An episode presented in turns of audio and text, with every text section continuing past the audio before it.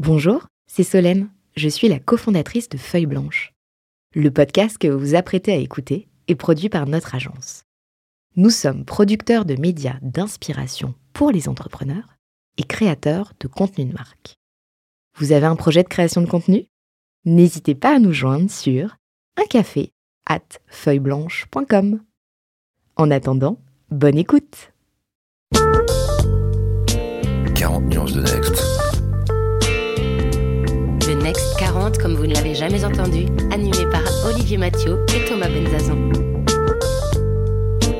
Parce que vous entendrez encore trop peu de voix féminines parmi les dirigeants du Next 40, nous avons voulu avec Olivier et Thomas féminiser à notre manière ce palmarès des champions de la tech en proposant à leurs dirigeants de mettre en lumière une femme entrepreneur qu'ils admirent.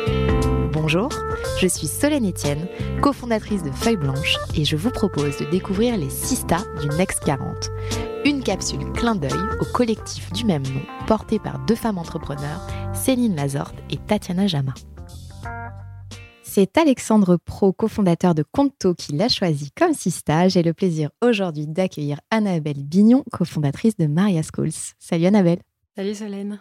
Alors Annabelle, avant de rentrer dans le dur du sujet, en préparant cette émission, je remarquais qu'on avait eu pas mal de, de sista déjà, qui étaient euh, dans la tech ou dans la formation au sens large. Je pense à Marilyn Perronnet, qui est la fondatrice de Digital School, à Marie Taquet d'Iconoclast, à Adèle Gallet de Ticket for Change, à Clara Delatraz de Switch Collective, ou encore à Claude Thérosier de Magic Maker. C'est une question de femmes, la tech et la formation Franchement, c'est une très bonne question.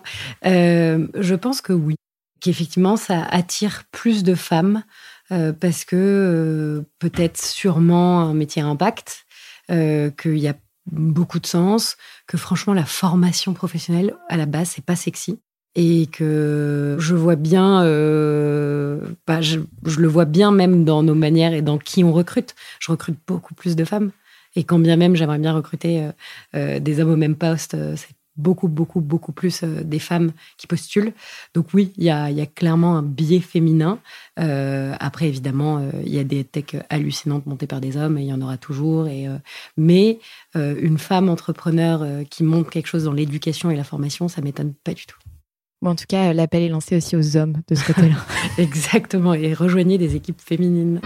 Beach, oh beach. Beach, oh beach. Du coup, Annabelle, tu nous pitches Maria Schools oui. Alors, Maria School, c'est euh, un campus euh, d'école qui forme aux compétences euh, nécessaires de l'ère du numérique. Alors, concrètement, aujourd'hui, on a trois écoles qui sont toutes sur des thèmes qui vont faire que tu peux te former, te reconvertir, apprendre, développer des compétences ou même complètement changer de vie. On a une première école qui existe depuis 2016 qui s'appelle Lyon, qui pour le coup est sur toutes les compétences et les postures de leader de l'ère numérique. Donc ça va être vraiment une initiation à tout ce qui est lié avec la transformation digitale. Il y a des nouveaux métiers, il y a des nouveaux réflexes. On va parler de customer centricity, on va parler plus de marketing digital, mais de gros hacking. On va parler de product management dans l'initiation.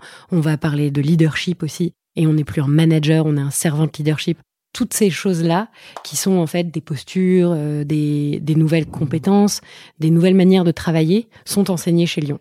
Notre client principal chez Lyon, c'est l'entreprise. Donc c'est vraiment euh, comment, quand je suis une, une entreprise, bah, je peux envoyer mes collaborateurs se faire former et on a des formations en inter-entreprise. Donc, euh, vous avez des gens de différentes entreprises qui viennent euh, remplir des classes qui existent. Et euh, on a aussi beaucoup, beaucoup de formations complètement créées et co-créées avec les entreprises pour des besoins spécifiques de leurs collaborateurs. L'idée, c'est aussi de former des entrepreneurs? C'est en fait le Lyon, on dit qu'on est l'école de l'ère entrepreneuriale mhm. et qui veut pas dire justement qu'on doit tous être euh, entrepreneurs, mais ça veut dire qu'on peut tous être entreprenants dans notre job, on peut tous être audacieux, on peut tous être aventureux. On peut en fait euh, aujourd'hui le numérique a, cette chose formidable qui, qui que ça nous rend capable, euh, ça nous permet de faire des choses de manière beaucoup plus immédiate, de parler à ton consommateur directement, de créer une page web en deux secondes, plein, plein, plein, plein de choses comme ça qui sont possibles aujourd'hui et qui fait que aujourd'hui, dans ce monde en plus hyper imprévisible, ça, je pense que le Covid euh, euh, nous a donné une bonne leçon d'humilité sur euh, complètement impossible de prédire ce qui va se passer. euh, sont des compétences, enfin une posture qui est complètement nécessaire.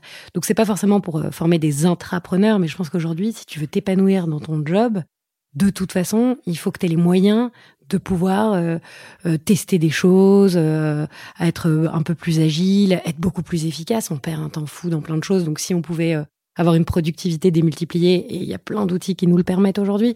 Donc c'est plus dans cet aspect-là de te donner les armes du numérique pour y arriver. Je pense, euh, et ça c'est plus Maria Schools en général, je parlerai des autres écoles après, mais on parle vachement de la fracture numérique, euh, des jeunes, euh, des plus vieux, etc.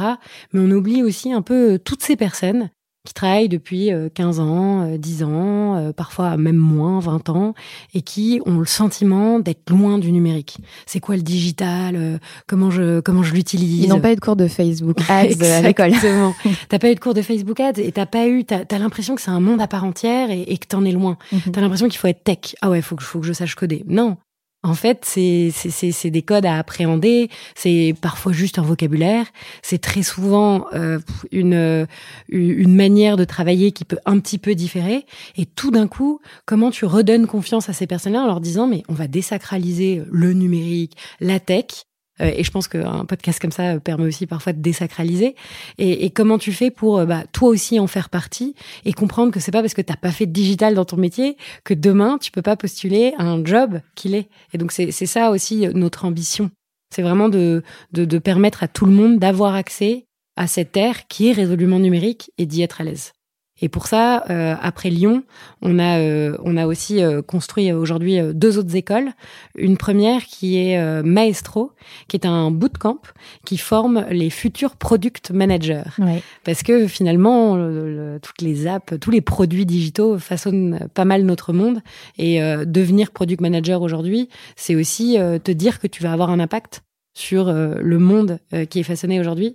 Et une des petites fiertés, pour revenir à ta première question que j'ai avec Maestro, c'est que pour l'instant, euh, et c'est, une formation assez tech, hein, euh, rentrer dans le produit. C'est vraiment le, euh, comment je suis le maestro du, du produit digital. on a des formations très, enfin, 50-50 féminines et, masculines. Et c'est un truc auquel on tient et on espère qu'on va réussir. Parce qu'aujourd'hui, c'est un métier qui est plus masculin. Ouais, c'est un métier qui est plus masculin. Et évidemment, bah, c'est la tech. Et du coup, euh, c'est de toute façon euh, plutôt dominé euh, par les hommes. Et du coup, c'est bien de former des femmes qu'elles comprennent qu'en fait, si elles peuvent avoir accès, t'es t'es pas dans le code, il faut que tu le comprennes, mais t'es pas obligé de savoir coder, t'es pas obligé d'être ingénieur à la base, mais il faut avoir une appétence pour la tech, il faut être hyper curieux, il faut avoir plein plein de qualités que toutes les femmes ont évidemment. Et donc pour moi c'est vraiment un super super métier. Et donc, on a voulu créer Maestro pour former à ce métier-là. Aujourd'hui, c'est beaucoup, beaucoup de personnes qui suivent le bootcamp, qui veulent se reconvertir. Et on est en train de développer Maestro autour de tous ces métiers, autour du product management. Parce que finalement, le product management, c'est ce qui, euh, aujourd'hui, permet aux entreprises euh, de rentrer dans ce qu'on appelle l'agilité, d'être flexible, de pouvoir répondre vite aux signaux de marché, de pouvoir euh, très rapidement euh, euh, réagir quand tu as le Covid, des choses comme ça. Et du coup, on forme aussi au product design et à toutes les, les, choses qui sont liées avec ça au product management chez Maestro. Et on a un dernier, une dernière école qu'on vient de lancer, qui est notre dernier notre nouveau-né un peu, qui a eu déjà deux formations de son actif, qui s'appelle Hero, parce que c'est important d'être le héros de son histoire et, de savoir raconter des histoires qui ont des héros. Et c'est pour, euh, c'est une école euh, qu'on dit de storytelling, un peu pour raconter des histoires impact. Aujourd'hui, il y a de l'information dans tous les sens. Ouais. Et je pense que tu sors du lot et tu arrives à, à, retranscrire qui tu es, si tu arrives à raconter ton histoire, si tu arrives à raconter l'histoire de ta marque. On le voit euh, avec l'émergence des podcasts. On a d'ailleurs une formation pour apprendre à lancer son podcast. On a des formations aussi à, l'écriture, comment tu écris, comment tu rentres dans un récit. Et parce que euh, finalement, l'écriture reste toujours un, levier aussi, parce qu'on parle beaucoup de, podcasts, de voix, d'images, mais l'écriture est aussi la base, généralement. Exactement. et c'est pour ça qu'on a voulu lancer un peu bon, bah, le podcast, parce que aujourd'hui, c'est le nouveau média, euh, euh, pour moi, à côté duquel tu ne peux pas passer. Mm. Et de l'autre côté, l'écriture, il faut peut-être lui redonner un tout petit peu ses lettres de noblesse. fait. Euh, parce qu'en fait, un texte, euh, mais il suffit de voir euh, les LinkedIn. Euh, et, et l'idée, elle est justement d'arrêter cette espèce de... On n'est pas dans le copywriting, du fait de vraiment apprendre à les codes qui fait qu'on va cliquer. On est plus dans affirmer son histoire aussi à l'écrit. Et je pense que c'est les histoires qui impactent, et pour moi, hyper important dans le monde qu'on est en train de dessiner aujourd'hui. Et donc le tout premier programme dont tu parlais, c'était Lyon. Il est né comment ce programme?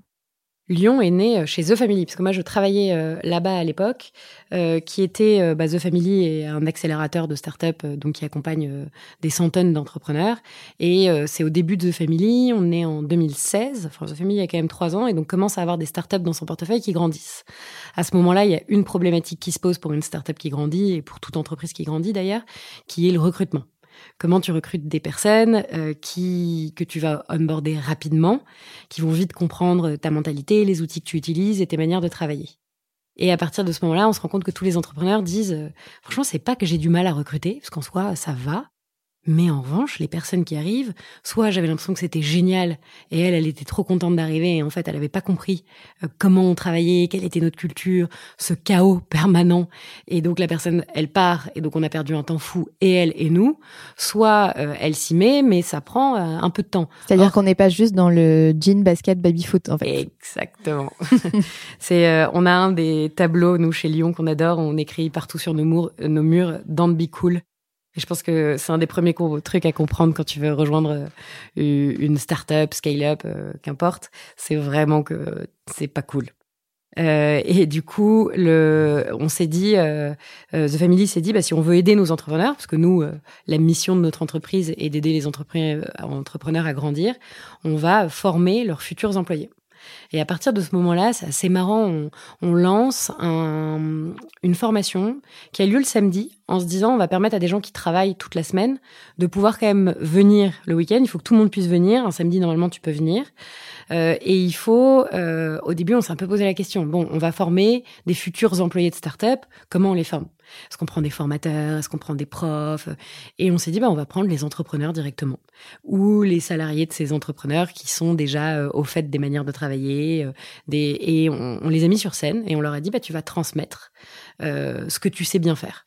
Toi, par exemple, tu es devenu un pro euh, en euh, gros hacking. Toi, tu es devenu un pro en SEO. Toi, tu manages tes équipes, mais les gens, euh, c'est incroyable, ils se sentent tous ils se sentent tous très responsabilisés. Comment t'as fait? Qu'est-ce que tu peux transmettre? Et Lyon, ça s'est transformé en une formation qui dure huit samedis d'affilée.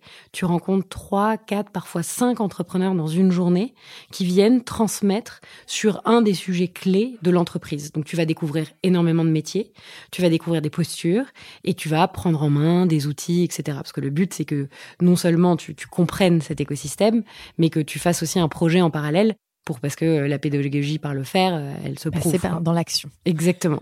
Et donc on a lancé ça euh, de manière totalement gratuite. Ouais en se disant bah, ça va être sélectif. Et en fait, il s'est passé une chose auquel franchement on s'attendait pas forcément, c'est que euh, première euh, session, euh, évidemment on met sur LinkedIn, on envoie plein d'emails à des bases qu'on avait, etc. Et là, tout d'un coup, 1000 personnes qui postulent pour être pris le samedi. On peut évidemment pas en accueillir 1000, on décide d'en choisir, on fait, on fait des entretiens de sélection dans tous les sens, c'est assez marrant. Et là, on en choisit 100 qui rejoignent euh, la première promotion euh, de Lyon. Euh. Donc on est, on avait lancé ça le 1er mai 2016 pour fêter le travail. Et voilà, et là, énorme, franchement assez beau succès parce que il y a des gens qui vraiment se disent mais j'ai compris quoi. Et oui, j'ai envie d'y travailler. Les entrepreneurs viennent donner des cours en face d'un vivier potentiel de recrutement. Il y en a d'autres même qui nous disent je viens m'embaucher mais ils passent d'abord par Lyon parce que comme ça ils auront directement le bon état d'esprit et on comprend qu'il y a quelque chose qui se passe. Et moi, à cette époque-là, je travaille chez The Family, pas du tout pour ça. J'ai monté une activité un peu euh, chez The Family qui s'appelle Pathfinder, qui est un startup studio en, quelque sorte. Et à ce moment-là, moi, je travaille qu'avec des grands comptes. J'ai un, plutôt un, passé de, de personne qui a toujours travaillé dans des grandes entreprises. Et, à ce, et, et, du coup, je vais voir les personnes, un petit peu avec ma petite casquette de qu'est-ce qu'on peut faire avec les grands groupes. Et euh, je vais le samedi et je parle à des gens qui sont euh, dans des grands groupes, qui sont euh, à la Société Générale. Je me souviens de quelqu'un qui était chez L'Oréal et je leur dis Ah, bah alors tu fais Lyon du samedi parce que tu as envie de rejoindre une start-up, tu as démissionné. Ah non, pas du tout. Et puis merci parce qu'en fait, vous levez le voile sur ce que c'est. Je me rends compte de la chance d'être là où je suis. Je me rends compte qu'en fait, quand bah, je mène une initiative, c'est pour des millions de personnes et pas juste 300. Je me rends compte que j'ai du budget, qu'on a ça. Et en fait, je dis, ah, et du coup, Qu'est-ce que tu viens apprendre et prendre dans cette formation? Ah bah ça, je t'arrête, c'est génial.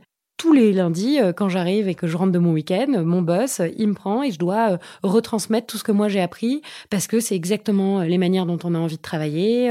J'apprends plein de choses pour mon métier, etc. Et c'est à partir de ce moment-là que je me suis dit en fait il y a quelque chose à faire autre que un programme gratuit pour les entrepreneurs de l'écosystème The Family. Et c'est à ce moment-là que j'ai sorti Lyon, que j'ai j'en ai pris sa tête pour développer en fait une école de formation à part entière. Et, la première chose que j'ai faite, c'est donc du coup développer un business model, parce qu'à la base c'était gratuit, et donc mhm. c'était un, joli centre de coûts. Et euh, les entrepreneurs venaient gratuitement donner les cours, euh, etc. Mais ça reste, euh, tu dois quand même avoir des gens pour que cette formation, qui est en plus ultra qualitative, et en fait, ça a été la première source. Euh, déjà, nos élèves sont devenus beaucoup, beaucoup des profs. Et ça a été la première source de bouche, à oreille pour Lyon. Parce que tous les gens qui appartenaient à des entreprises qui faisaient Lyon revenaient en disant, faut absolument qu'on fasse des formations avec eux. Et c'est comme ça qu'après, euh, Lyon euh, est devenu euh, un organisme de formation. Et je, je, prononce très peu ce mot. Je prononce beaucoup le mot école pourquoi Je pense que c'est super important que quand on est l'image de l'école, on arrête de penser seulement euh, aux enfants ou à notre extrême jeunesse. Euh, l'école, c'est tout au long de sa vie, euh, pourquoi pas? Parce que en fait, c'est faire partie d'un tout, faire partie d'une communauté, d'une communauté d'élèves. L'école, c'est le lieu où normalement tu as le droit à l'erreur tu as le droit de te réinventer. Et c'est sociabilise aussi. Exactement. Et, tu, tu, rencontres tout le temps des gens. Et en fait, il n'y a pas de raison que une fois que tu rentres en entreprise, il n'y ait plus ça. Et une fois que tu rentres dans la vie professionnelle.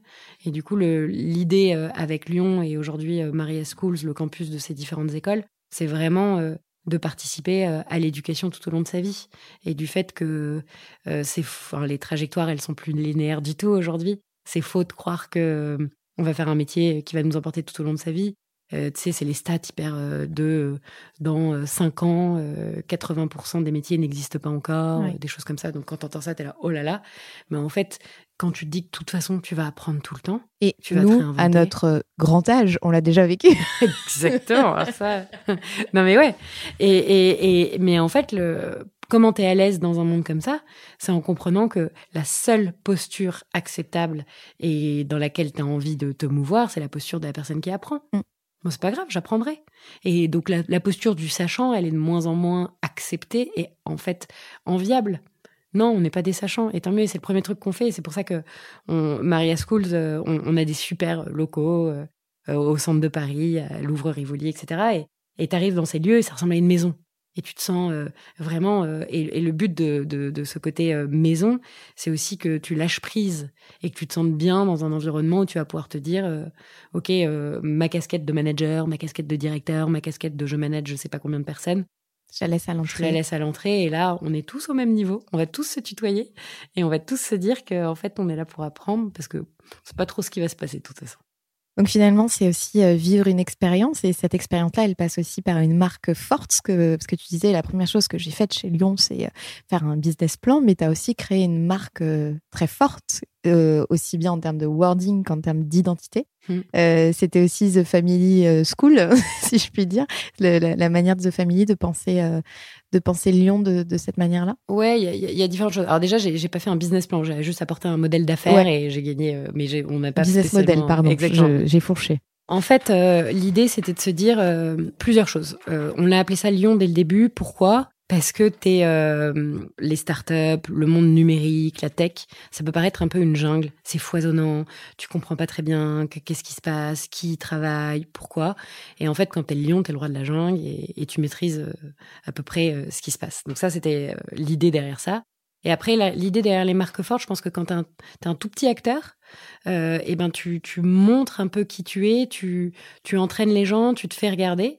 Mais en revanche, une marque forte comme ça, il y a une exigence derrière d'excellence qui est énorme. Parce que tu ne peux pas te permettre d'avoir des couleurs comme on a des couleurs euh, très vives, on peut les regarder sur le site, internet, euh, dans nos lieux, dans tout ça, sans être derrière extrêmement sérieux, extrêmement bon et, euh, et apporter énormément de valeur. Et moi, j'aime bien ce côté marque forte parce que du coup, ça te donne les moyens de ton ambition, parce que de toute façon, tu n'as plus le choix. À partir du moment où tu affiches ça et que tu ne veux pas rentrer dans le neutre, euh, et, et, susciter de l'émotion, et ben tu te dois délivrer de l'émotion, tu te dois délivrer de la qualité. Et donc il y a, y a, cette volonté-là euh, derrière euh, qui pour nous est, est, super importante. Et d'ailleurs les gens, c'est assez marrant. une de nos grandes fiertés, c'est à quel point tu as fait Lyon. Le premier truc que tu fais, c'est que tu vas le mettre sur Internet, tu le mets sur LinkedIn. Tu as, une fierté d'appartenance qui est très un label. C'est un peu un label. Mm. C'est, euh, tu vois, j'ai une amie qui me racontait la dernière fois, bah, c'est un truc euh, qui, qui, moi, me fait rire. C'est une fille, euh, elle était euh, à HEC, derrière, elle a été faire du marketing chez Procter Gamble, qui est quand même euh, L'école, l'école formatrice oui. par excellence. Derrière, elle part au BCG, elle est consultante, elle cartonne. Derrière, elle rejoint une startup qui s'appelle Sidekick. Elle devient très vite la COO, euh, met en place toutes les opérations, etc. Elle cherche son nouveau job. Et, euh, et là, euh, quand elle cherche un nouveau job, il y a une des personnes qui la met en relation avec plein de boîtes. Et quand il décrit et qu'il met son CV, je te présente, euh, nanana, tu devrais la rencontrer. euh, elle a fait Lyon. Moi, ça me fait hurler de rire. Je suis là, ouais, enfin, t'as vu tout ce qu'elle a fait aussi. et en fait, c'est un peu une marque de curiosité aussi. Ouais. De regarder, euh, j'ai beau avoir ce parcours-là, je sais que je ne sais pas. Et je sais que j'ai envie d'apprendre et d'être euh, dans une curiosité permanente. Et, et, et cette identité forte, elle- pour moi, elle apporte de la valeur et elle nous force un niveau d'exigence qui est très fort. Et donc, je continuerai toujours à, à, à, à pousser pour qu'on assume 100% qui on est euh, dans euh, le choix des mots, le choix des couleurs et le choix de nos identités. Vous vous êtes inspiré de d'autres modèles qui pouvaient avoir, euh, qui auraient pu naître euh, à l'international euh, ou euh, chez nos voisins européens ou, euh, ou américains sur euh, pour Maria Schools et Lyon? Ouais, euh, pour euh, on, on regarde évidemment pas mal hein, ce qui se passe euh, à l'international. Je pense qu'un marché je connais pas encore assez où j'aimerais bien aller voir parce que c'est c'est le premier marché euh, de la formation professionnelle, euh, c'est en Chine. Ouais. Mais ça je, je je connais pas encore assez les modèles. Mais après euh, aux États-Unis, euh, t'as Minerva qui fait des choses incroyables, t'as les Holberton School Ouais. aussi, euh, t'as euh, franchement t'as même euh, en France, franchement, l'école 42 de Xavier Niel, c'est juste génial. Et donc, on va s'inspirer, un, de genre d'école, deux, des pédagogies qui sont en train de mettre en œuvre. Moi, j'aime bien euh, le côté communautaire aussi. Et après, notre grande source euh, d'inspiration, qui, qui est la raison pour laquelle ça s'appelle Maria Schools, c'est Maria Montessori. Euh, non pas, franchement, je suis pas une pro de, des, de la pédagogie Maria Montessori, mais euh, j'aime bien le côté on t'éduque pour le, on vise l'autonomie. Ce qui, l'important, c'est que tu saches faire toi-même. On va pas faire à ta place. Et c'est l'idée, c'est de donner de la liberté en fait. Et je pense que si on peut apporter à chacun euh, de l'autonomie pour que derrière il puisse être libre de choisir, ça peut être euh, pour quelques personnes. Parfois, ça te fait peur d'être libre de choisir, mais en fait, c'est génial. Et du coup, c'est nos inspirations, elles sont, euh, elles sont là-dedans dans les pédagogies. Dans, tu vois, par exemple, c'est marrant euh, pour Hiro, l'école de storytelling. Nos inspirations, elles vont se puiser dans euh, comment tu racontes des histoires pour les enfants, les contes pour enfants, les romanciers, les toutes les personnes qui sont en train de décrypter et de réussir à nous embarquer dans des histoires qui comptent, qui ont de l'impact, qui, qui génèrent de l'émotion. qui génèrent de l'émotion. Et donc, euh, c'est un peu tout ça, nos inspirations, elles sont hyper diverses. Elles vont être euh, évidemment dans la EdTech euh, à l'international, mais elles vont être aussi dans des personnes qui font des choses où tu te dis, mais moi, j'aimerais bien apprendre à le faire. Est-ce que cette personne, elle viendrait pas me raconter, quoi? Et alors, quand on crée trois programmes, ou c'est Trois écoles. écoles, c'est trois Mhm. écoles dans l'école mère Maria Schools, comment on se finance? Ah, très bonne question. Comment on se finance? Euh, bah, En fait, on a levé des fonds Ouais. l'été dernier euh, avec euh, le Crédit Mutuel Innovation euh, et euh, auprès euh, d'une dizaine d'entrepreneurs qui nous ont fait confiance. Et on a levé euh, 2 millions d'euros euh, aujourd'hui euh, pour réussir bah, à développer des écoles, euh, à accueillir toujours plus d'élèves et à euh, un peu construire et bâtir un produit d'éducation hybride. Nous, on est euh, présentiel, on a un produit en ligne, on a un produit qui mêle totalement le en ligne et le présentiel, et on veut créer des écoles sur euh, toutes les compétences qui sont nécessaires. Donc aujourd'hui, j'ai cité euh, Maestro qui forme sur le product management, Lyon sur toutes les thématiques de transformation digitale et d'innovation, tu le storytelling avec Hero, et quelles seront les prochaines, sur quels, quels sont les métiers pénuriques, où est-ce qu'il faut former? Et notre but, c'est de pouvoir... Et euh, être capable en d'être euh, agile pour euh, créer de nouvelles écoles. Exactement. Maestro, tu disais tout à l'heure, euh, le programme a un peu plus d'un an. Donc, vous vous êtes développé en plein confinement. C'est un défi supplémentaire que vous êtes lancé. Euh, et en même temps, ça devait être une opportunité, non?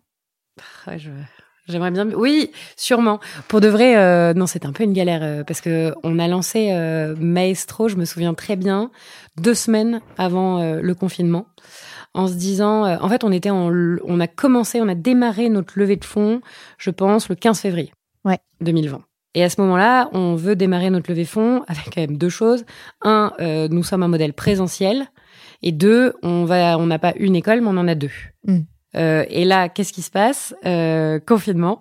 Et du coup, pour Maestro, ce qui était un tout petit peu complexe, c'est que tu le lances en plein confinement euh, pour un bootcamp qui va durer sept semaines avec des gens qui viennent. Mm. Donc déjà obligé de décaler les dates. Oui. Et donc l'opportunité du confinement, ça a été de prouver que l'éducation en ligne fonctionne, qu'il y a plein de choses à faire et que c'est juste euh, complètement génial. Mais en revanche, euh, l'opportunité du confinement pour lancer une école, si je pouvais l'avoir évité, à mon avis, ça aurait été quand même pas plus mal. Ça aurait été plus Ouais. facile. Mais euh, derrière, euh, franchement, pendant le confinement, on a tous été très heureux. euh, Enfin, en tout cas, je vais dire un truc très bizarre peut-être. Mais moi, personnellement, le fait d'avoir plein de boulot, de développer des choses, alors qu'on était confinés, que c'était le mois de mars et qu'on était stressé, bah, ça m'a donné une énergie euh, géniale. Je suis hyper heureuse d'avoir eu le projet Maestro euh, à sortir de terre pendant un moment où on était bien ancré en terre. Et peut-être que ça a inspiré, en revanche, euh, en termes de participants, euh, ce confinement où certains se sont posés des questions aussi sur leur avenir professionnel. Euh, ça leur a peut-être donné envie de participer à la, formation, en tout cas en, termes dans, la position d'élève. Ah ouais, 100%, ça complètement. En, termes d'élèves, même si on revient sur la formation professionnelle en général et, et- le marché français est hyper dynamique. Enfin, c'est un marché ultra euh, attractif en soi, la formation professionnelle. Mais je trouve, et quand tu regardes le marché, on a de la chance euh, d'avoir des entreprises euh, qui et un État qui finance notre formation. On a quand même près de 500 euros pour les salariés quasiment tous les ans pour que tu puisses te faire former sur les sujets qui te sont utiles à ton développement professionnel. Et ça, tous les pays n'ont pas ça. Mais on n'a pas la culture de la formation au- en mode individuel. Je m'explique, je pense que aujourd'hui, tu poses aux gens des questions de quand est-ce que tu as fait du sport pour la dernière fois? Et je peux vous poser la question, je te pose la question, Solène. Tu vas réfléchir, euh, tous les coups, tu vas me répondre euh, il y a une semaine, deux semaines. Et si tu me dis pas ça, honnêtement, tu auras une pointe de mauvaise conscience en te disant, oh, faut que j'en fasse. Parce qu'on a tous compris que le sport, c'était bon pour évidemment notre physique, mais en fait, ça fait du bien à la tête, ça libère, ça. Et je pense qu'apprendre, aller en formation, rencontrer euh, des nouvelles personnes dans ces formations, apprendre une nouvelle chose, se dire qu'en fait c'est possible, bah, ça fait partie d'un truc qui est hyper bon pour nous, pour pour euh, le développement de notre cerveau, pour tout ça, et on l'a pas encore dans les réflexes. Ni dans Donc, les euh, mentalités. non. Et donc il y a des clubs med gym, bah, un jour il y aura des clubs med brain, tu vois. c'est mon grand truc. euh. Peut-être le nom de la prochaine école. Exactement. Bah, Maria Schools, mais. Et ta plus grosse difficulté avec ce projet? Euh, la plus grosse difficulté avec ce projet, euh, je pense convaincre euh, que, enfin, en fait, c'est l'hybridité, c'est euh, c'est réussir le défi de. Nous, on veut faire une éducation qui est résolument communautaire, d'où le mot école, et donc euh, c'est à chaque fois réussir à mettre la communauté au centre. Euh, c'est comment tu comment tu réussis à à, à montrer que l'innovation, elle passe pas juste par euh, mettre le cours en ligne. Parce que parfois, tu es un peu tenté de ça. Et, et je pense qu'on a trop cru que euh, l'éducation, c'était euh, en ligne et puis c'était bon, elle était là l'innovation. Donc non, euh, l'éducation, euh, elle passe par ta pédagogie et en quoi ta pédagogie est innovante, comment elle marche.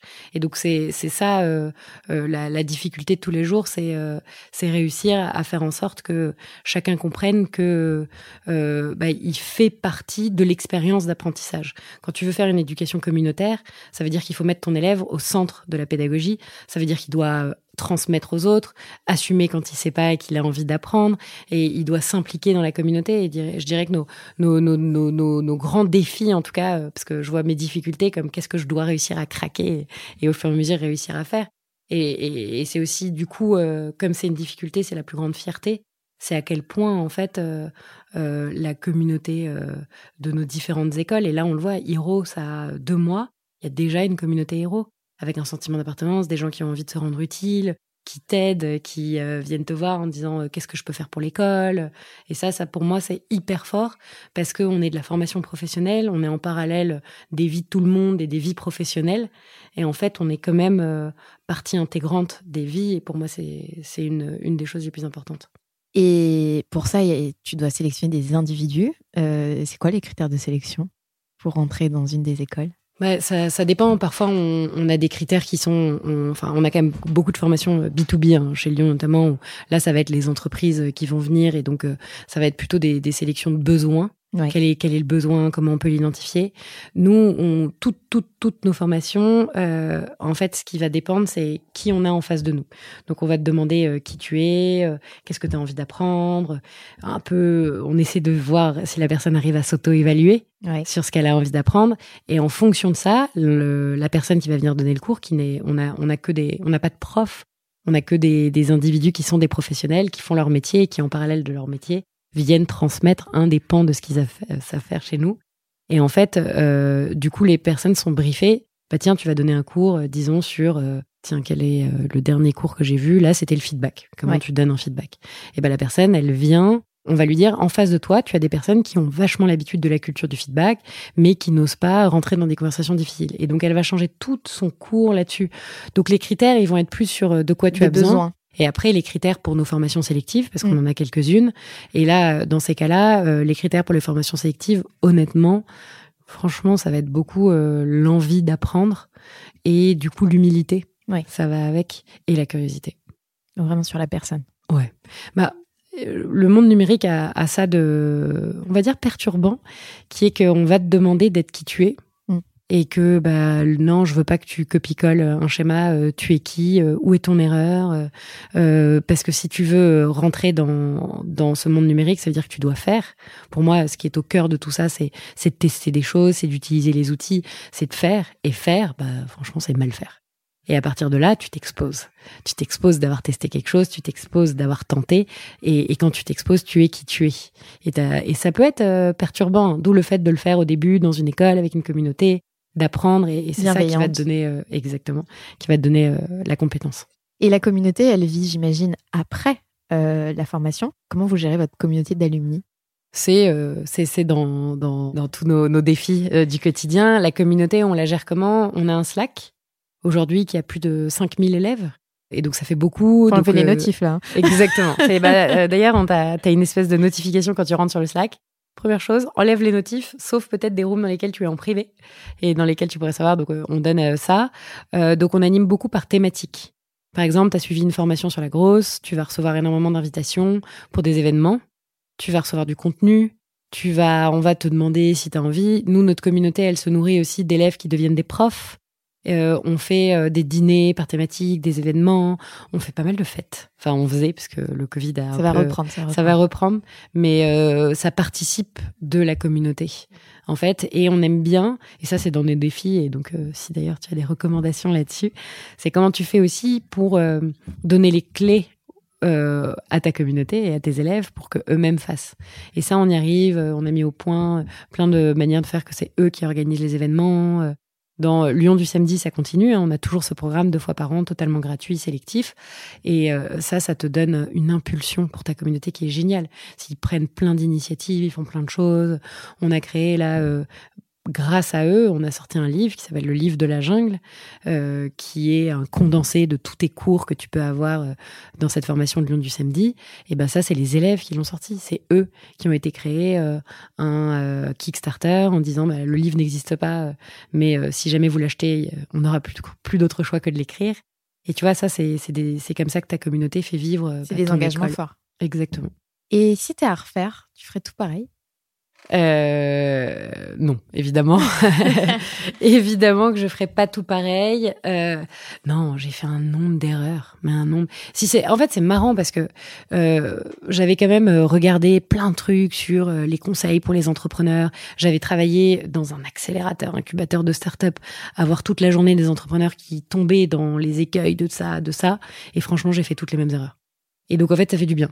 Typiquement, je donne un exemple, mais je me souviendrai toujours. euh, les premières personnes que t'embauches, tu leur donnes, euh, t'es deux. Hein.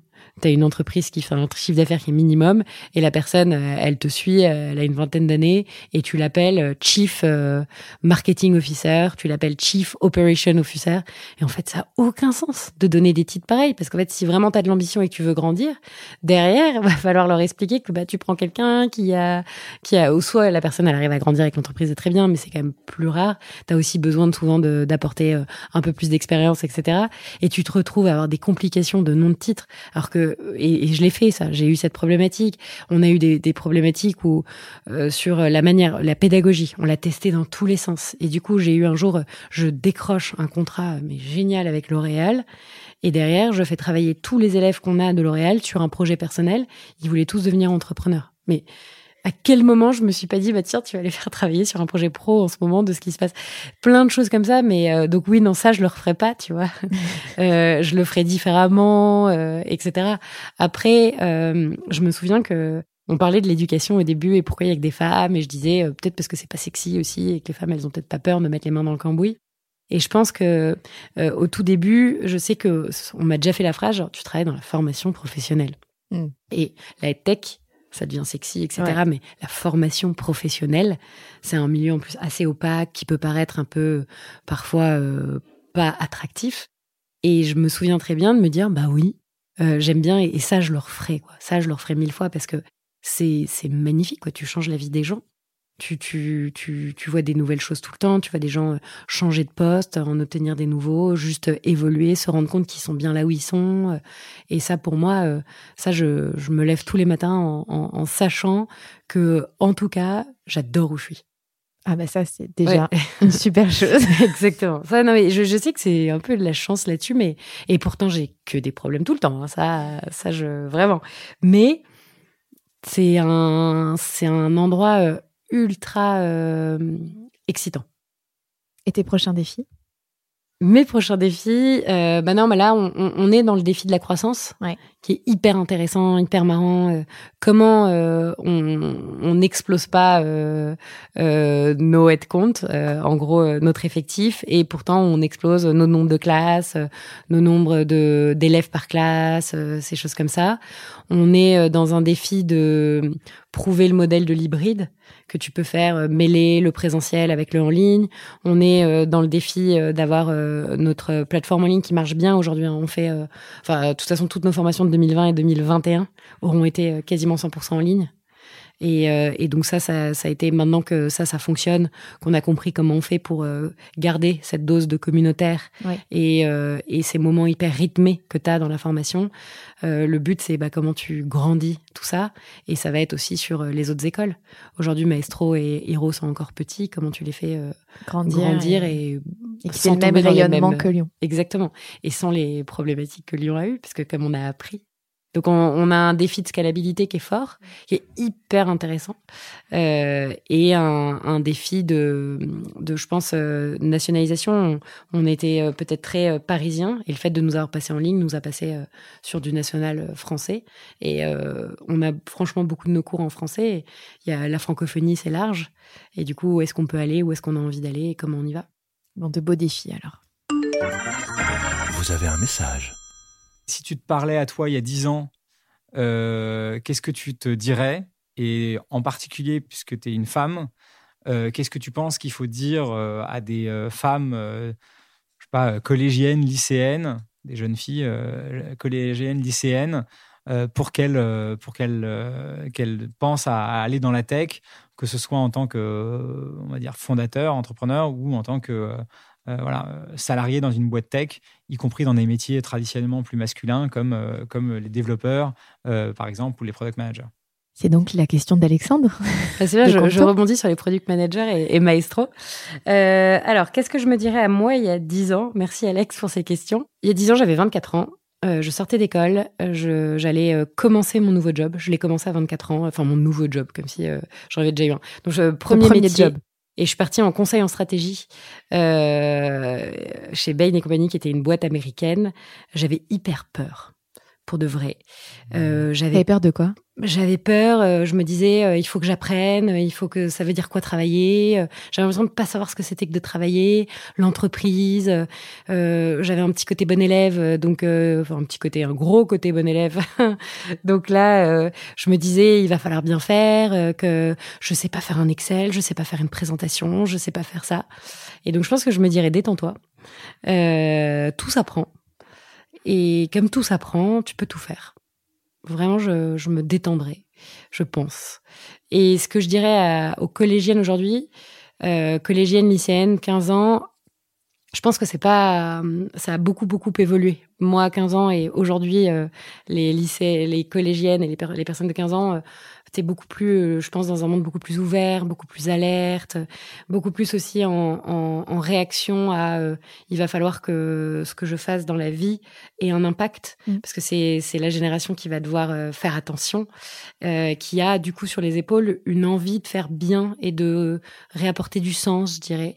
Et du coup cette génération et ces femmes et ces filles, moi je leur dirais mais les filles en fait la tech c'est ce qui est en train de façonner le monde d'aujourd'hui c'est ce qui façonne nos habitudes, c'est ce qui influe euh, sur notre société, c'est ce qui fait que on va consommer d'une manière ou d'une autre. Et du coup, si vous voulez faire partie de ce monde et vous voulez que ce monde ait un biais féminin euh, et qu'on ait notre impact nous en tant que femmes aussi sur ce monde-là, bah allez-y. Que ce soit pour y travailler, que ce soit pour créer une boîte, je pense que c'est super super important que les femmes comprennent que c'est justement cet impact qu'elles veulent avoir. Eh ben, il faut l'avoir euh, euh, en y travaillant euh, dans ce monde-là et que c'est un monde euh, honnêtement, quand on y travaille, qui est très ouvert aux, femmes et, c'est à elles de, de venir et de monter des boîtes, j'espère. Et de prendre leur place. Et pas que dans l'éducation. Non, mais il y a plein de choses à faire dans l'éducation et donc si elles veulent aussi prendre place, ça serait bien.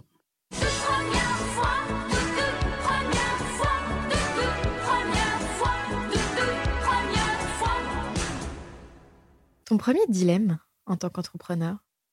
Mon premier dilemme. Euh, non, j'ai des dilemmes parfois chez, chez euh, avec nos entreprises clientes où euh, tu vois qu'ils te demandent quelque chose qui n'est pas dans ton. ça m'est arrivé. J'avais une boîte qui demandait quelque chose qu'on savait pas faire et qu'on n'avait pas envie de faire. Mmh. Sauf que derrière, c'est beaucoup de revenus. Et du coup, est-ce que tu changes et tu te dis je m'adapte et je fais un truc totalement sur mesure, je me contorsionne. Donc ça, je l'ai eu ce dilemme-là.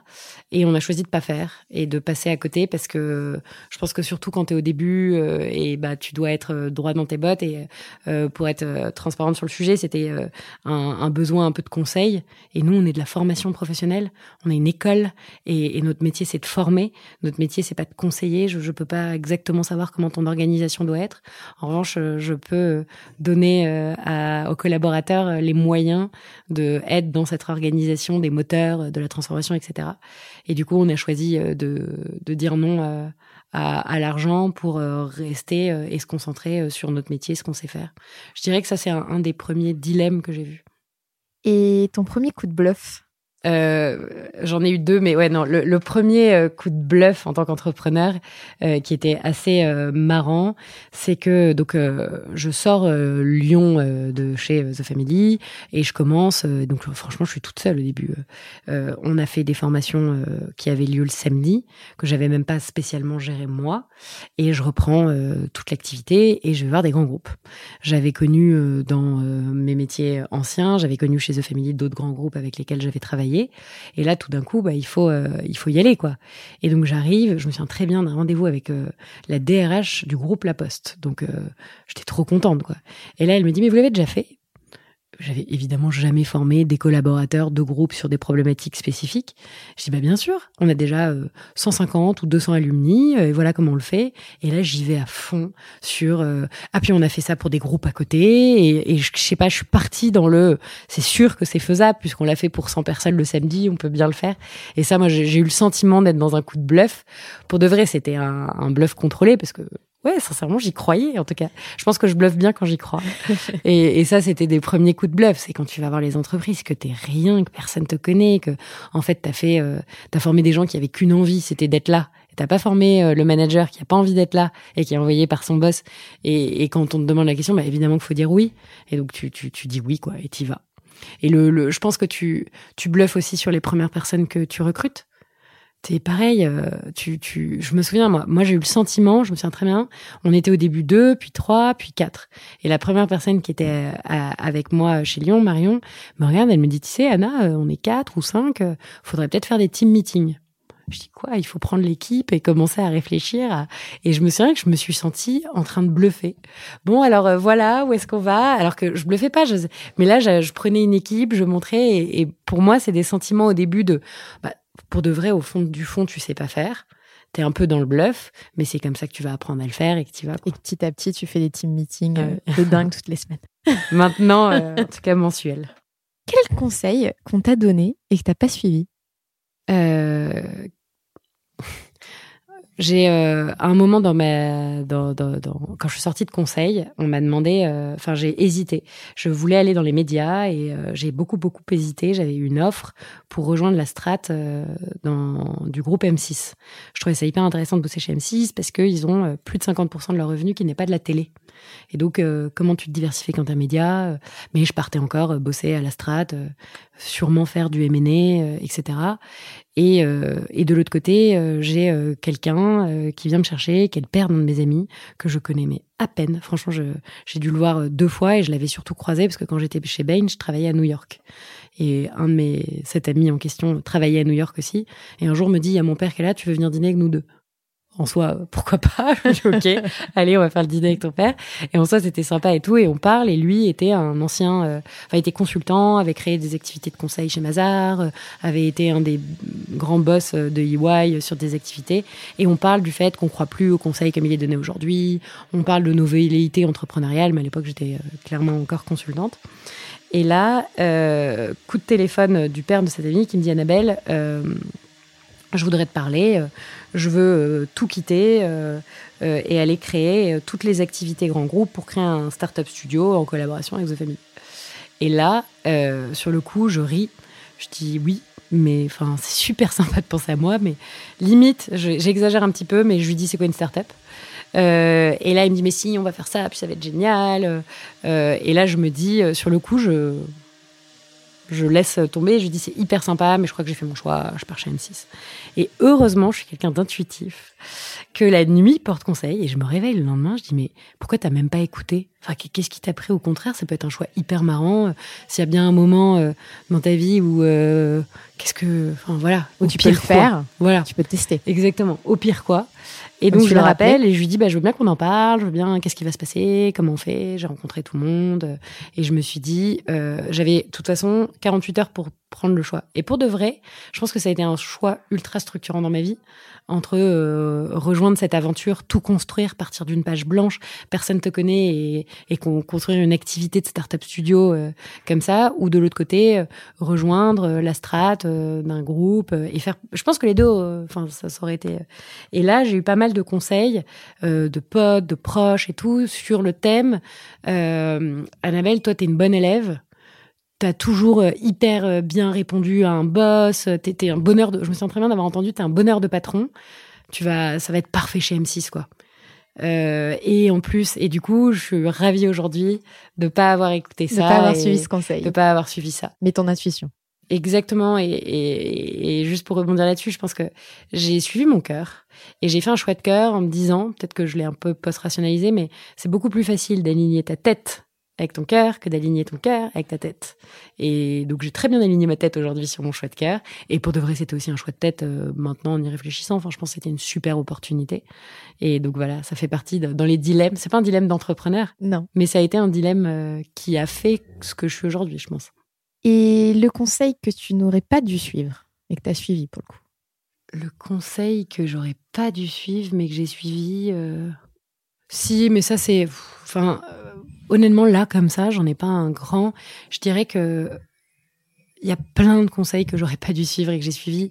C'est que finalement, parfois, faut arrêter d'aller chercher du conseil partout et, et, s'écouter, aller de l'avant et tout. Donc, euh, euh, je pense que si j'ai suivi des conseils et que à la fin j'ai été déçue, c'est qu'en fait j'aurais pas dû les suivre.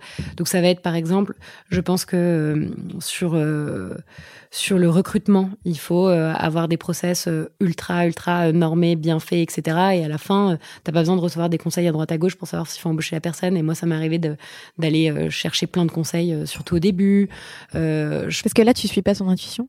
Non, bah là, il faut faire attention à pas trop suivre son intuition, je pense, justement. Et donc, du coup, euh, c'est des choses comme ça, mais tu vois, j'arrive pas à trouver un conseil que j'aurais pas dû suivre. Et du coup, toi, le meilleur conseil que tu donnerais? Je pense que tu l'as déjà un peu donné, mais. D'avoir confiance, vraiment. De, de, se dire que le meilleur conseil que je donnerais, c'est vraiment euh, apprends. C'est une très belle transition vers la deuxième partie de cette émission. Allez, relaxez-vous. Et maintenant On parle de vous En préparant cette émission, j'ai vu que tu avais dit que tu cherchais des personnes qui n'ont pas peur de se rebeller pour notamment le programme Lyon. Et moi, j'étais intéressée par savoir contre quoi toi tu t'es rebellée. Ah, plein de choses. Euh, moi, je me suis rebellée. euh, je me suis rebellée contre le fait que un peu le statu quo de euh, et je me rebelle tous les jours contre le c'est pas possible. Je supporte pas cette expression. Ah ou moi je suis pas fait pour ça. Mais comment ça Enfin, on est fait pour quoi On n'en sait rien. Essaye. Je me rebelle contre euh, ah mais dans cet endroit-là, c'est on n'y arrivera pas. Ah mais avec mon boss, c'est pas de ma faute, c'est de la faute du boss.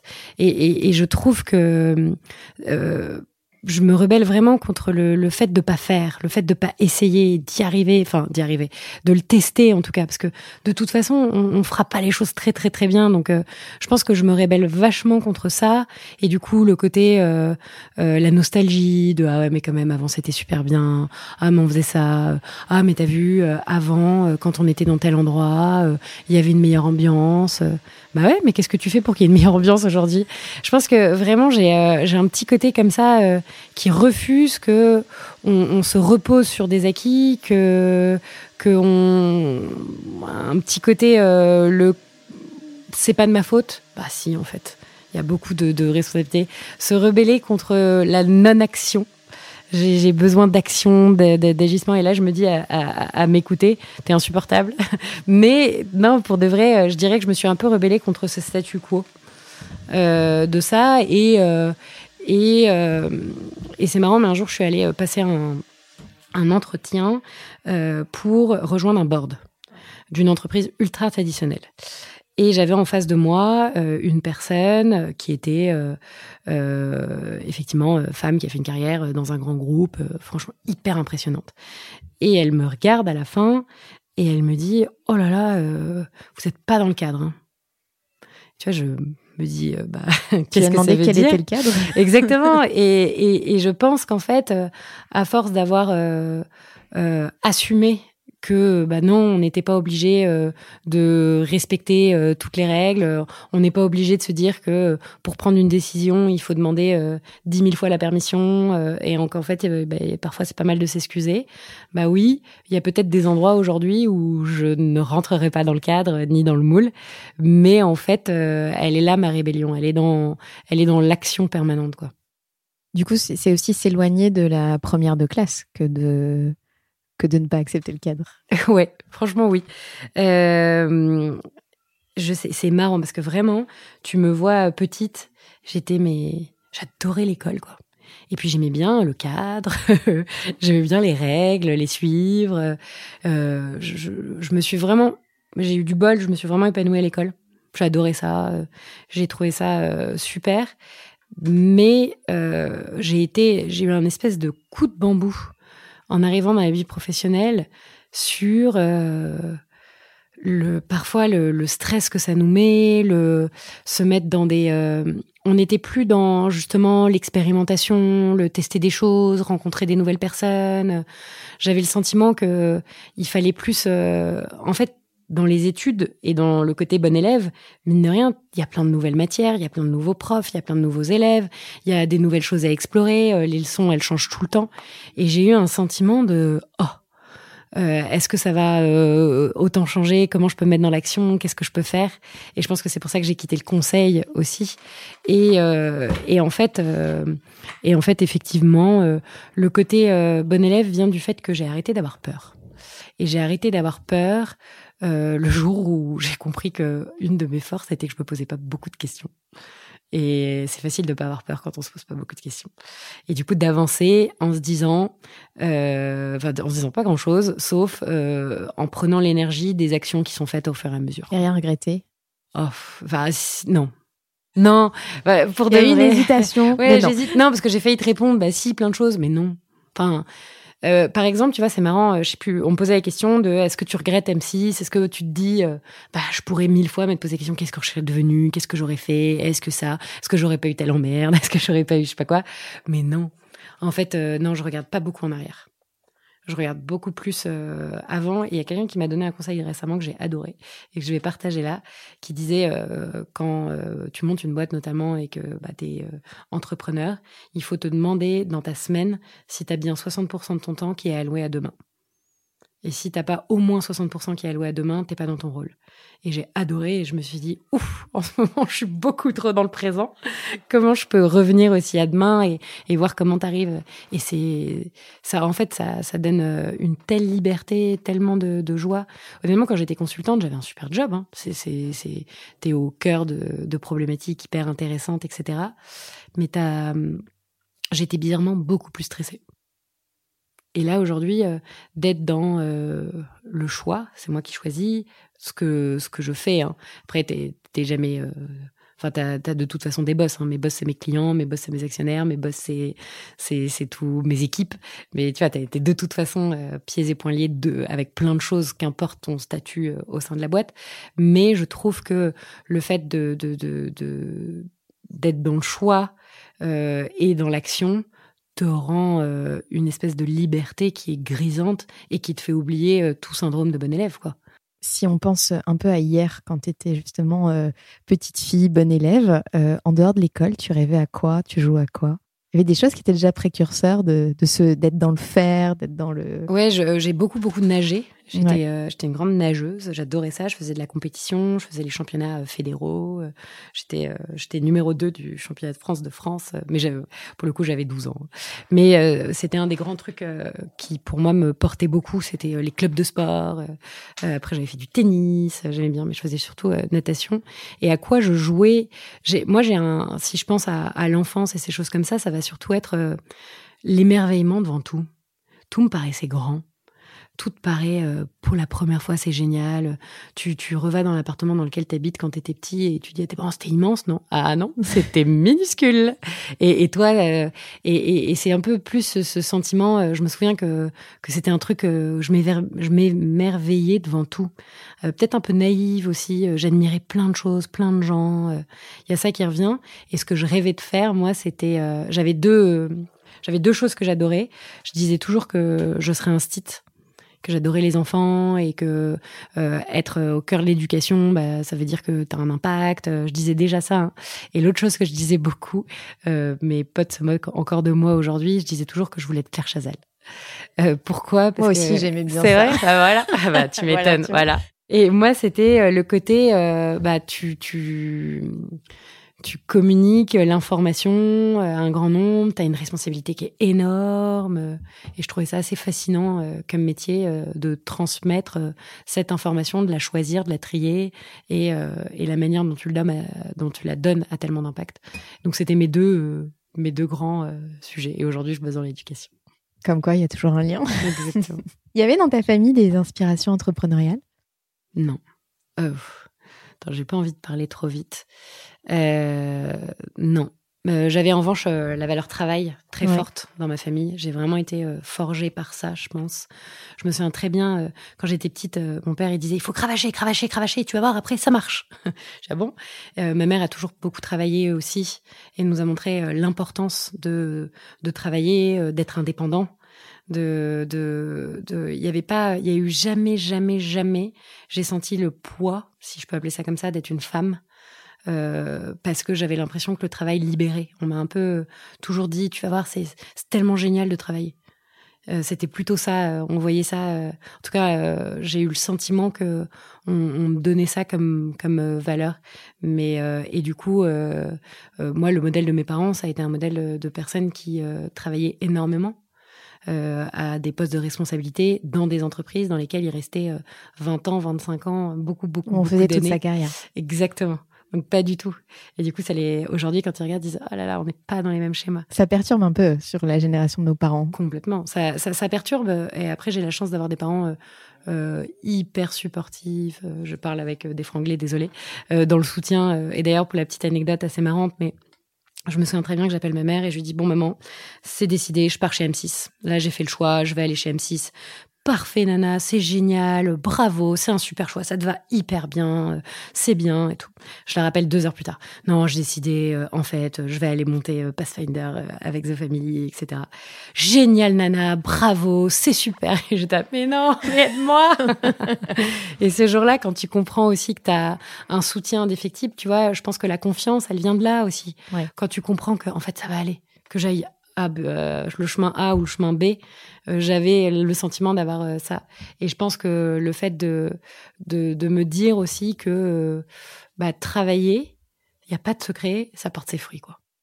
Tout à l'heure, tu nous as parlé du coup du père de ton ami qui t'avait appelé pour ce, mmh. pour ce projet. Je pense que du coup, il, fait partie des, des, personnes qui ont impacté ta vie et qui ont fait aussi la femme que tu es aujourd'hui. Il y en a d'autres il, y en a, il y en a plein d'autres. Euh, évidemment, euh, euh, les femmes de ma famille aussi, beaucoup, les hommes aussi évidemment, mais ma mère, ma sœur. moi, je pense que les, les, les, gens qui font ce que je suis aujourd'hui, c'est un peu les, les gens du quotidien. Je sais pas comment te dire, mais je trouve que en fait, ça impacte beaucoup ta vie, toutes ces rencontres que tu fais. Et, et, et, je regardais la dernière fois, il y a une personne qui est venue faire une formation.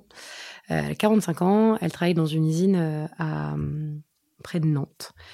Et elle venait elle devait à la fin de la formation réussir à pitcher son projet qu'elle avait, qu'elle avait défendu déjà depuis des mois et des mois, mais là on le revoyait de manière un peu différente, devant le comité exécutif européen et donc en anglais. Cette personne ne parlait pas anglais. Donc on avait la double difficulté de réussir à faire sortir un projet de terre et la deuxième de faire pitcher cette personne en anglais.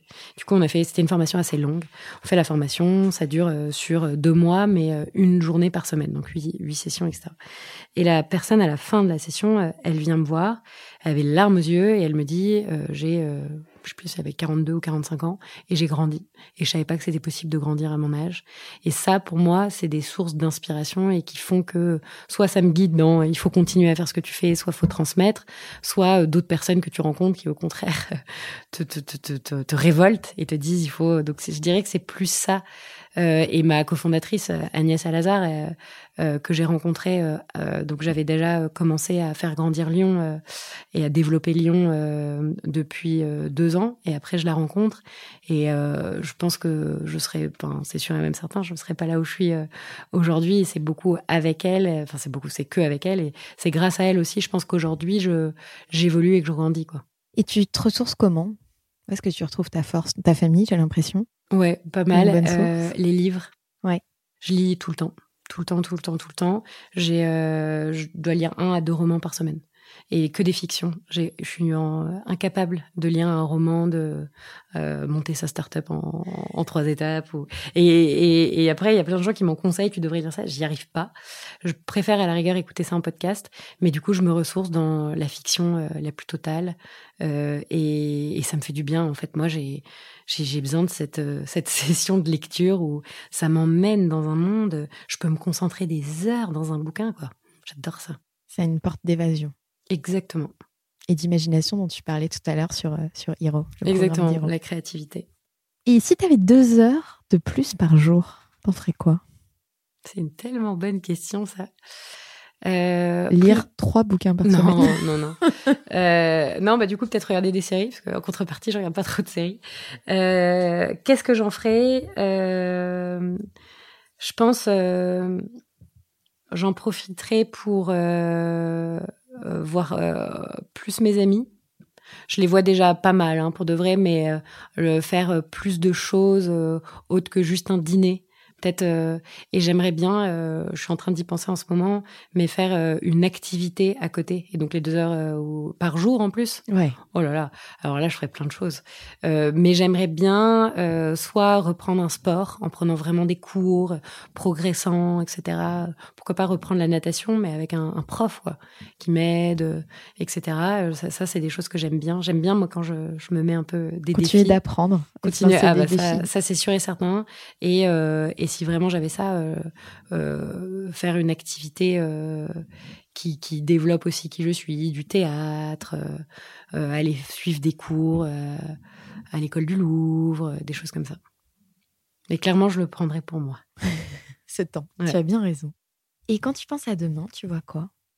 Je vois plein d'élèves, Euh, je- franchement, je vois euh, quelque chose de très ensoleillé, euh, avec des énergies assez positives, à se dire que euh, ce monde numérique nous offre des possibilités énormes et que tu vas proposer à de plus en plus de monde de, de les saisir, à plus de plus de monde de, de faire partie de cette ère qui bouge en permanence. Et du coup, je vois un peu, c'est une phrase de Jules Verne qui dit euh, mobilis in mobile. Et c'est euh, un peu comment tu es toi-même en mouvement dans un monde en mouvement. Et donc, comment tu es mobile dans la mobilité. Et donc, je vois plein, plein, plein de mouvements, mais un peu, tu sais, on est tous des surfeurs et ça se passe bien. On prend tous la bonne vague. Exactement. Waouh C'est quoi la plus grosse claque que tu as prise? Euh, honnêtement, j'ai un peu deux réponses. Il y a la claque euh, que tu te prends au quotidien, euh, que si tu te prends pas, euh, de toute façon, t'avances pas un peu. La personne, on t'a tout donné pour la recruter, ça marche pas. Le client, t'as tout fait pour l'avoir et il te choisit pas. Le, des trucs de, tu vois, les personnes qui démissionnent de ton équipe alors que t'as l'impression que ça se passait bien et pour des raisons mais ultra logiques. hein. Mais forcément, toi, tu, en plus, c'est ta boîte, tu, on a beau dire, il ne faut pas vivre les choses personnellement. Il y a des choses que tu prends personnellement, mais moi, je pense que la plus grande, les plus grandes claques que je me prends, c'est les gens qui me donnent sans avoir euh, d'arrière-pensée en me disant, mais je vois même pas ce qui peut attendre en retour. Et euh, quand j'ai euh, lancé Lyon, j'ai euh, écrit un petit article qui expliquait sur Medium euh, en disant voilà euh, euh, je veux je crois que la transformation euh, des entreprises la transformation numérique en fait c'est juste une transformation humaine. Et du coup j'ai pris le parti de rentrer dans l'éducation et de passer par la transformation de l'humain de l'apprentissage. Je vais former des équipes de grands groupes mais aussi des individus à, ça. Et j'ai écrit ça. Et là j'ai un email de d'une personne que j'avais rencontrée à un dîner de boulot, mais un truc où il y avait énormément de monde. On s'était parlé, on s'était très bien entendu. On avait parlé justement euh, de transformation, de start-up, de grands groupes. Ça c'était resté assez professionnel. Mais tu sais, tu sens quand t'as quelque chose de, tu, tu penses les mêmes choses professionnellement, qu'il y a un atome crochu et que peut-être derrière tu pourras retravailler ensemble. Et donc je publie ça et cette personne-là euh, m'envoie un email, Annabelle, euh, j'aimerais qu'on se parle. Pour l'info, euh, cette personne, je peux la citer, hein, c'est Emmanuel Sauger. Il est l'ancien directeur marketing monde de Coca-Cola, donc il travaillait chez Atlanta. C'est un investisseur mais qui a un flair de dingue. C'est lui qui a dit à Coca, tiens, il va falloir qu'on mette les activités de venture au marketing et non pas en faire un truc à part, parce qu'il faut que ces activités servent nos consumers et notre marketing un peu de, de masse, tu vois. Et donc il a fait au début investir, euh, puisque c'était une toute petite boîte de Suédois euh, qui avait lancé Spotify, et donc euh, juste euh, meilleur flair de la terre. Il a eu exactement la même chose avec Snapchat, Ouais. jusqu'au jour où il s'est dit bon bah je crois que je- ma deuxième partie de carrière après avoir passé euh, plus de 20 près de 20 ans chez Coca-Cola et il a monté un fonds aujourd'hui d'investissement qui s'appelle Cassius Family. Il est basé à, à New York et à Atlanta où était le siège de de Coca-Cola et il investit aujourd'hui dans des boîtes qui ont des succès incroyables. Enfin, il est vraiment hyper fort, job de dingue. Moi personnellement, quelqu'un que j'admire euh, énormément. Et là, il m'envoie un message en me disant Annabelle, je, je viens de lire ton ton article, est-ce qu'on pourrait se parler? Est-ce que tu as 30 minutes pour que je t'appelle? Donc je me dis, euh, qu'est-ce qui, Je vais trouver qui se passe, 30 tu vois, euh, voilà. Et là, il m'appelle, il me dit, voilà, je voulais te dire, j'adore, je trouve ça génial. Donc en fait, je veux que tu saches que dès que tu auras besoin d'aide, je serai là. Et que si tu as besoin, que je, et que je peux me rendre utile d'une quelconque manière, tu me demandes et je le ferai. Et tu peux pas savoir le nombre de fois où j'ai dit Salut Emmanuel, est-ce que tu peux m'aider là-dessus? Salut, est-ce que? Et mais systématiquement. Il a donné des cours, il a fait des conférences, il- je l'appelle sur des conseils. Et, et c'est vrai, quoi. Et franchement, je vois pas bien ce que je peux lui donner en retour, tu vois. Mais, et il est. Et ça, tu vois, c'est une sacrée claque. Ouais. Parce que tu te dis toujours euh, Ah, mais j'ai pas le temps. Et il a pas le temps. Clairement, il a un agenda de, de ministre. Et du coup, ça, je trouve ça incroyable. Et euh, là, récemment, euh, on a euh, Benfeda qui est. euh, elle était l'ex-CPO de Sologer. Elle est aujourd'hui euh, product manager euh, freelance, une femme dans la tech d'ailleurs, et une femme qui est entrée dans le product management et la tech il y a déjà une quinzaine d'années, donc assez génial. Et on, était vraiment dans, on avait vraiment une galère. Il nous fallait quelqu'un qui nous donne cinq semaines de son temps. C'est énorme. Elle avait des projets en freelance dans tous les sens. Et elle nous a regardé avec mon associée Agnès et elle a dit parce que c'est vous, je le fais quoi. Et ça, et franchement, mais tellement sympa. Enfin, elle, a pour de vrai autre chose à faire que nous donner euh, cinq semaines. Et parce qu'elle y croit à notre projet, bah ça, moi, c'est des petites claques que je me prends en me disant comment un jour, moi, j'arriverai à donner ça à quelqu'un, comment je peux rendre ça. Et c'est des belles claques professionnelles. Mais c'est que d'une manière, tu, tu sais aussi donner aux autres. Bah, j'essaye en tout cas. on arrive vers la fin de cette émission et on arrive aux questions flash. Quelle est la question qu'on te pose tout le temps et qui à force t'agace? Ah ouais, alors euh, on me demande très souvent, mais il y a quoi d'innovant dans votre boîte? Ah, qu'est-ce que ça m'énerve. Est-ce que tu penses qu'on poserait la même question à un homme? Ah ouais? Ouais. Enfin, je sais pas. Euh, j'espère. J'espère tellement que je dis ah ouais, mais parce que là-dessus. Euh, je préfère pas te poser la question. Non, oui. je je pense que euh, un homme, euh, je, vais raconter un truc homme-femme là, puisqu'on est dans Sista que j'aime bien. Quand on a été lever des fonds avec mon associé, euh, évidemment, on nous a posé ces questions de qu'est-ce qui est innovant, surtout quand tu expliques que tu vas pas que passer par le produit en ligne, que en fait c'est la pédagogie qui est innovante, que tout ça. Et je vais évidemment demander conseil autour de moi sur euh, bah, euh, j'ai vu que tu avais levé des fonds, comment tu as fait, est-ce que tu as des recommandations à me donner, etc. Voilà le produit qu'on a. En plus, c'est un produit euh, qui est pas forcément commun, je suis pas un SaaS, B2B, etc. Et là, il y a une personne qui me regarde et qui me dit en fait, c'est pas difficile pour lever des fonds, fais ton petit mec. Et donc, euh, ok, qu'est-ce que ça veut dire? Et elle me dit non, non, mais euh, euh, je dis pas ça de manière euh, affreuse. Hein, et surtout, elle est assez féministe, la personne qui me dit ça. Elle me dit, mais en fait, il y a trois règles absolues. Parce que de toute façon, tu vas lever de fonds auprès d'hommes qui ont des réflexes d'hommes et qui sont qui ont l'habitude de voir des entrepreneurs hommes. Donc, c'est aussi te mettre dans le truc et faire son petit mec. C'est trois choses qui d'ailleurs pourrait peut-être nous faire pas trop du mal aux femmes. Et elle dit, le premier truc, à la rigueur, c'est basique, mais malheureusement, comme tu es une femme, on t'attend peut-être plus là-dessus, tu connais tes chiffres. Tu les connais sur le bout des ongles et tu te fais pas avoir là-dessus. Ça, ok, soit. Ça, pour le coup, euh, bon. Deuxième chose, j'ai bien aimé, si on te dit que t'es belle, tu ne réponds pas que c'est parce que t'as mis du maquillage. Tu assumes le compliment tu assumes que ta trajectoire de boîte, elle est magnifique. Et tu dis, bah, mais là, c'est parce qu'on a eu de la chance. Ah, ça, c'est parce que je sais pas quoi. Ça, j'ai bien aimé, je trouve ça assez vrai. Et le troisième euh, conseil qu'elle m'avait donné, c'est, euh, t'es bold. T'es beaucoup plus, euh, euh t'es, t'as pas la, pas, ouais, t'es ambitieux au sens, euh, tu vas dire des trucs où toi tu crois que tu vas faire x 3,5 l'année prochaine, bah t'écris x 6 what? Et je sais que le, biais féminin va être de, de dire mais non, euh, enfin dans la justesse, dans la justesse. Mais mais il y a du bon, hein. Au contraire, enfin moi je, je défends la justesse plutôt. Mais je trouve que c'était hyper et du coup tu et tu ne, enfin t'es bold, donc tu ne t'as pas besoin de te justifier. Et je pense que nos réflexes euh, féminins font qu'on justifie beaucoup plus. Et ça, ça, est-ce que mes travers de bon élève vont ressortir en expliquant par A plus B pourquoi je pense que ça, c'est la bonne idée Ça revient souvent, cette thématique au micro des sisters. J'avais adoré ces trois choses, je les ai vachement retenues et je trouve ça très vrai. Ben merci en tout cas pour les conseils pour nos auditeurs qui nous écoutent et nos auditrices. La question qu'on ne pose jamais, et franchement, c'est tant mieux. Euh, la question qu'on me pose jamais, et franchement, c'est tant mieux. Euh, est-ce que tu as des enfants? Si tu avais dû choisir, toi, une sista, ce serait qui? Euh, moi, une sista, ça serait. Je vais rester dans l'éducation. Et c'est euh, Chloé Hermary de Adatech School. Oui. qui, pour moi, a un combat qui est juste génial, qui est d'ouvrir l'école d'ingénieurs et l'école de la tech aux femmes en n'ayant pas imposé des quotas en se disant il faut qu'il y ait autant de femmes que d'hommes dans nos promos ou plus de femmes et on va faire une école ou que réservée aux femmes, mais en ayant repensé carrément toute la pédagogie. Et donc, euh, si pour moi il y a une nouvelle Maria Montessori, elle peut être là, quoi. Et du coup, voilà, Chloé, euh, Chloé Marie euh, serait ma sista. Eh ben, merci pour ce coup de projecteur et merci pour cet entretien solaire, Annabelle, au micro de 40 millions de Next. À bientôt. Merci Solène, à bientôt. 40 nuances de Next.